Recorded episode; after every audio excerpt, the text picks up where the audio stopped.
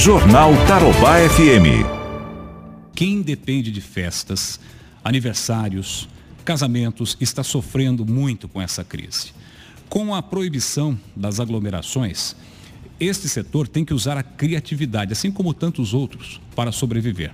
E sobre este assunto, eu vou conversar agora com a Cláudia Andrade. A Cláudia e outras pessoas do setor criaram o Comitê dos Profissionais de Eventos. Cláudia, muito bom dia, um prazer em ouvi-la aqui na Rádio Tarobá. Bom dia, Fernando. Bom dia a todos os ouvintes. O prazer é todo nosso. Cláudia, é, a gente sabe da dificuldade, mas eu quero que você passe primeiro para os nossos ouvintes o que, que representa o setor de vocês, quantos profissionais, direta e indiretamente, o segmento emprega? Certo. O Fernando, o nosso segmento hoje, ele, ele agrega aproximadamente 10 mil profissionais envolvidos direto e indiretamente em eventos, né? Isso em eventos sociais, eventos corporativos, é, que são casamentos, aniversários e os empresariais, né? Hoje nós temos aqui em Londrina, só com MEI e CNPJ, quase mais de 5 mil empresas é, de eventos é, com, esse, com essa documentação. Fora os, os freelancers, né? Os os informais, os indiretos da área de eventos, segmento de eventos. E diante da crise, vocês não podem trabalhar, né, porque o evento pressupõe uma certa aglomeração e tudo mais, né? Então vocês estão se, se reinventando. Mas antes disso, eu quero que você fale sobre a dificuldade que vocês estão passando. É, as pessoas, a, a, os profissionais, quais são os profissionais que dependem diretamente desse segmento? Olha, hoje o setor todo está em crise, né? Porque fomos a, a primeira categoria a parar é, no dia 16 de março, sem previsão de volta às nossas atividades. Então, muitos contratos foram cancelados, muitos contratos foram adiados e com isso também, com esse adiamento, a, as empresas ou profissionais que trabalham deixaram de ter os seus recebimentos mensais por parte dos clientes, que é, é, é, é, justo até, né? Porque não, não temos previsão de volta. Então hoje muitas famílias, eh, Fernando, estão passando por sérias dificuldades.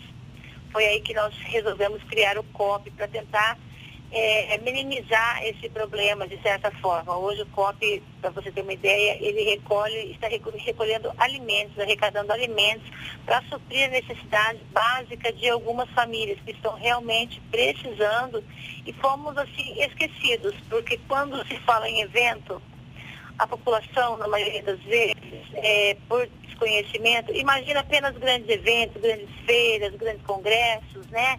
É, grandes casamentos, grandes aniversários, e não é assim. Hoje a gente precisa, evento a partir de, de 10 pessoas, juntaram-se 10 pessoas a um evento, né? E é onde a gente emprega esses, é, é, vários profissionais na área de alimentação, cozinheiros, garçons, é, manobristas, é, assessores de evento, donos de buffet, decoração. Então, é, um, é uma área, é um segmento muito grande, né? É muito grande. Então, que não se, não se resume apenas em alguns eventos maiores. Né, que existem na nossa cidade, na nossa região. Sim. Então essas pessoas realmente elas estão precisando retomar o trabalho, porque muitos dependem apenas disso. É o, é o único meio de, de sobrevivência dessas famílias, né? Então o COP hoje se organizou para pedir aí às autoridades a retomada dos eventos e também auxiliar essas pessoas, esses profissionais que estão precisando voltar a trabalhar. Né? A doação de alimentos, ela está sendo assim, algo emergencial, porque muitos também não receberam aquele auxílio do governo, né? Mas não é o que nós não, não é o que nós precisamos. Nós queremos eh, voltar a trabalhar, nós não queremos o peixe, né? Nós queremos a Sim. vara de pescar e, e a condição de pescar. Sim. E o rio, né? é, exatamente, nós dependemos desse rio aí. É, então, assim, chega a ser, não digo humilhante para o profissional, mas ele tem uma profissão, ele precisa trabalhar. E hoje eu tenho famílias aí dependendo de auxílio de alimentação, é, de doações para poder estar tá suprindo suas necessidades mais básicas, né? Sem dúvida. Bom, Cláudia, é, vocês criaram inclusive uma peça que está circulando, está no Facebook de vocês, né? Como seria o novo evento na área de vocês, né? Olha, o, a gente tem que entender, o, o, a, a, população e o profissional também tem que entender que nós estamos num novo tempo. Né? É, mudou tudo do, do dia para a noite, vamos, podemos dizer assim, que nossas vidas mudaram e automaticamente nós também teremos que mudar o nosso comportamento mediante a essa situação que é, é independente da nossa vontade a, essa mudança, né? Nós temos que, não sabemos quando vamos retomar, quando esse vírus será controlado, pelo menos. Então, é, embasados no decreto estadual 4.230, é, onde permite, é, na verdade, o governador ele, ele proibiu eventos acima de, cinco, de, de 50 pessoas, Isso. né? E nós criamos, o, na verdade, nós repaginamos um mini evento, um mini wedding, que a gente fala, um mini casamento, uhum. para apresentar essa proposta ao prefeito Marcelo Bellinati, que foi apresentado na última quinta-feira.